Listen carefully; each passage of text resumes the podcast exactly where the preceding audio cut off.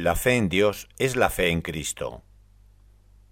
1. Una mentalidad nueva. Nada más levantarnos, la fe nos abre a una mentalidad distinta de la que nos rodea al salir de casa, o aunque nos quedemos en casa. Una mentalidad distinta, ya que la mentalidad es el punto de vista con el que el hombre enfoca todos sus actos, y por consiguiente una moralidad distinta, porque la acción que el hombre realiza puede tener más o menos relación, o ninguna en absoluto, con la totalidad de las cosas. E igual que la razón es conciencia de la realidad según la totalidad de sus factores, análogamente, la moralidad es la relación de cada acto singular con la totalidad de los factores que componen el universo.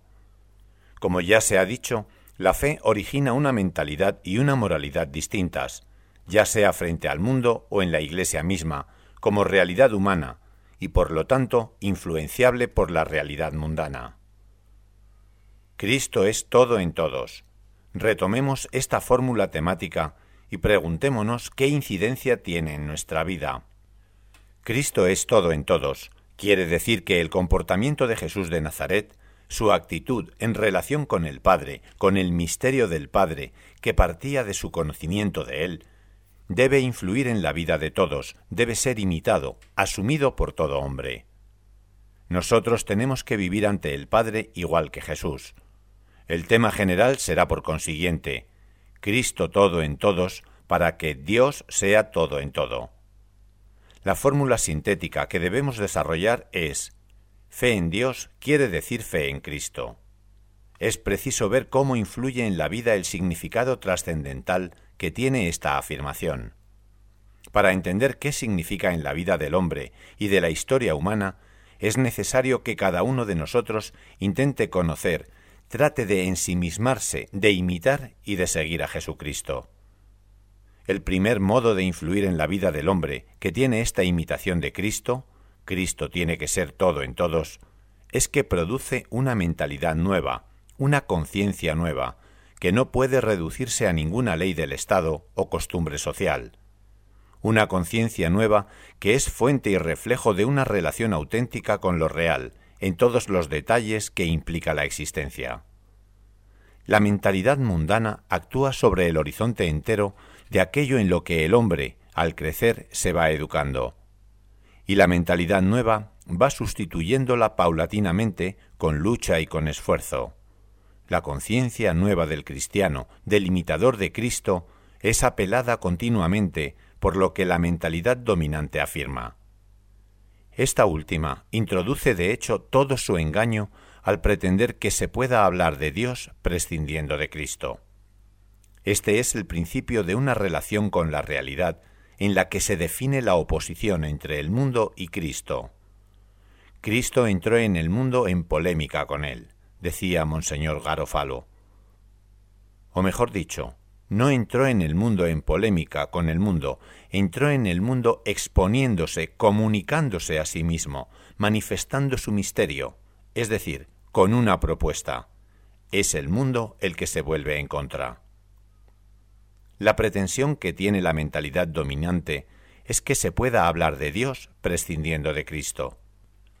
Sin embargo, respecto al misterio, a lo que Él mismo nos ha comunicado de sí, lo que nos ha manifestado en la revelación, es el hombre Jesucristo. Este hombre es la síntesis y el centro de toda la comunicación de sí mismo que el misterio ha tenido a bien manifestar a la criatura humana. El Verbo se ha hecho carne para esto. Felipe, quien me ha visto a mí, ha visto al Padre. No podemos conocer a Dios más que a través de Cristo. No existe conocimiento del misterio que no sea una interpretación reductiva del hombre, sino en aquel hombre, Jesús de Nazaret, en el que Dios ha asumido la naturaleza humana para darse al hombre, para comunicarse al hombre como misterio. Hombre y misterio. Este fue Jesús, este es Jesús, y este será Jesús. Cristo, ayer, hoy y siempre. La fe, como actitud real que vive el hombre en su relación con Dios, no es genérica. Es fe en Cristo, el signo de todos los signos, el hombre a través del cual el misterio se ha revelado. Jesús era un hombre como todos los demás, alguien que entraba perfectamente en la definición de hombre. Pero ese hombre dijo de sí mismo cosas que otros no decían. Hablaba y actuaba de un modo distinto al de todos. Signo de todos los signos.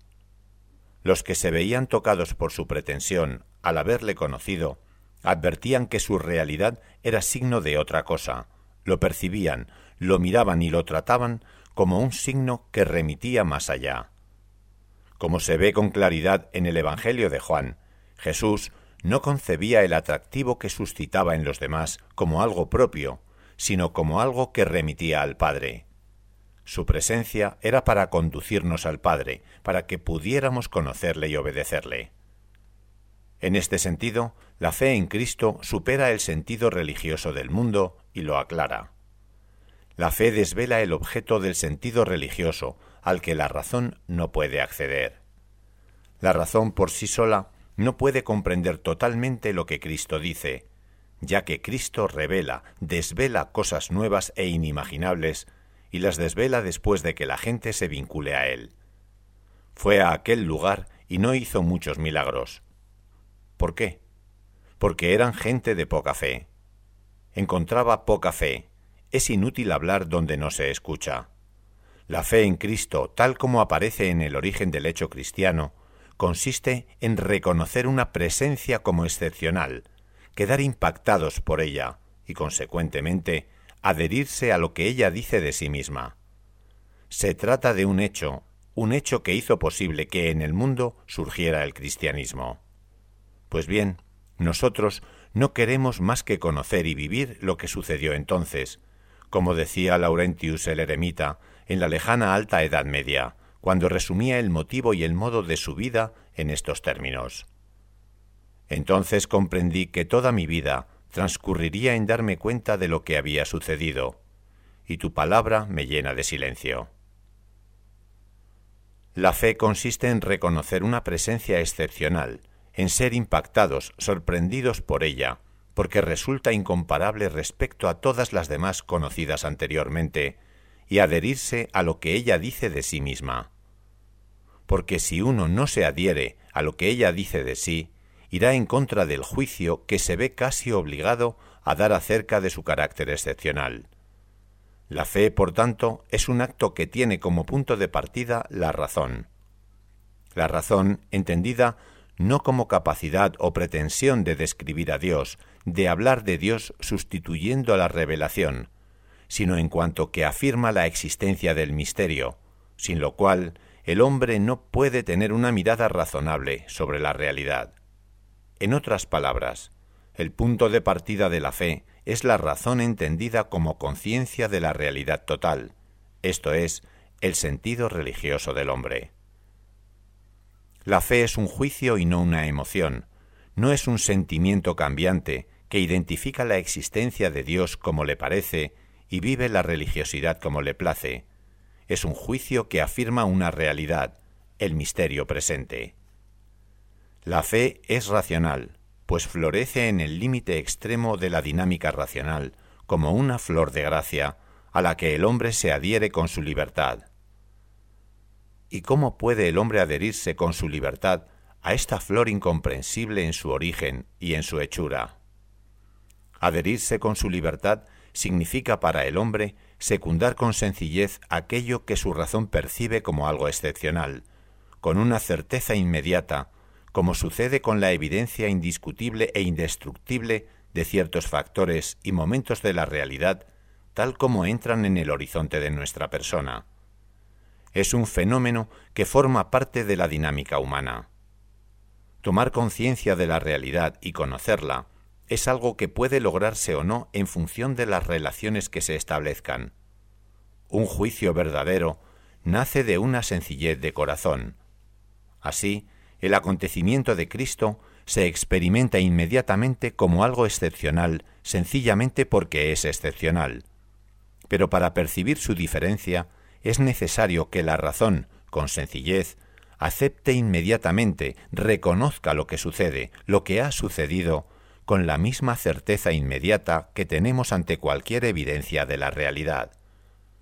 Porque antes de nada antes del juicio que Juan da sobre aquel hombre, que Pedro da sobre aquel hombre antes de su juicio y de su adhesión, previamente se da esta sencillez, se da este corazón sencillo, se dan estos ojos sencillos, esta tensión, este deseo sincero que está dispuesto a acoger, abierto a reconocer con claridad lo que ha encontrado, el aspecto de la realidad con el que se ha topado. A propósito de esto, dice el cardenal Ratzinger, gran defensor de la fe en estos tiempos difíciles.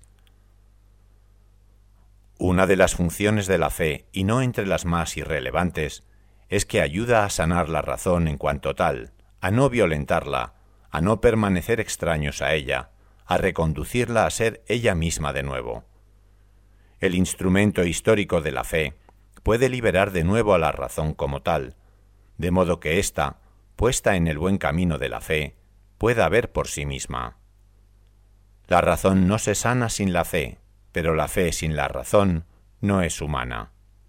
¿Cómo es posible que la fe tenga todavía algún éxito? El hecho de que haya jóvenes culturalmente perspicaces que creen obliga a plantearse esta pregunta. Yo diría, responde Ratzinger, que esto sucede porque ella corresponde a la naturaleza del hombre. En el hombre hay un inextinguible deseo de infinito. Ninguna de las respuestas que se han buscado a ese deseo es suficiente. Solo Dios, al hacerse finito, para romper nuestra finitud y conducirla a su dimensión infinita, es capaz de satisfacer las exigencias de nuestro ser. El racionalismo de la época moderna, al olvidar la verdadera naturaleza de la razón, hace habitual la confusión entre sentido religioso y fe, vaciando de este modo también la verdadera naturaleza de la fe. Este es el argumento que mejor indica el origen y sintetiza la manifestación del malestar que el mundo moderno vive desde el punto de vista de la relación con Dios y con la historia religiosa de la humanidad. El racionalismo moderno que se impone ante el hombre de hoy en la sociedad actual como criterio privilegiado hace que la confusión entre sentido religioso y fe sea algo normal, negando así la verdadera naturaleza de la fe, que es un juicio al que se une la libertad. La adhesión afectiva completa el contenido de ese juicio. La confusión entre sentido religioso y fe vuelve todo confuso el hundimiento de la verdadera naturaleza de la fe, tal y como se vive en la tradición, es decir, en la vida de la Iglesia, el hundimiento de la fe como reconocimiento de que Cristo es todo en todos, como identificación con Cristo e imitación de Él, ha originado el desconcierto moderno que se manifiesta en varios aspectos identificables. Detallemos ahora estos aspectos que, puesto que caracterizan el desconcierto moderno, pueden revelar algo de las dificultades y las equivocaciones de todos.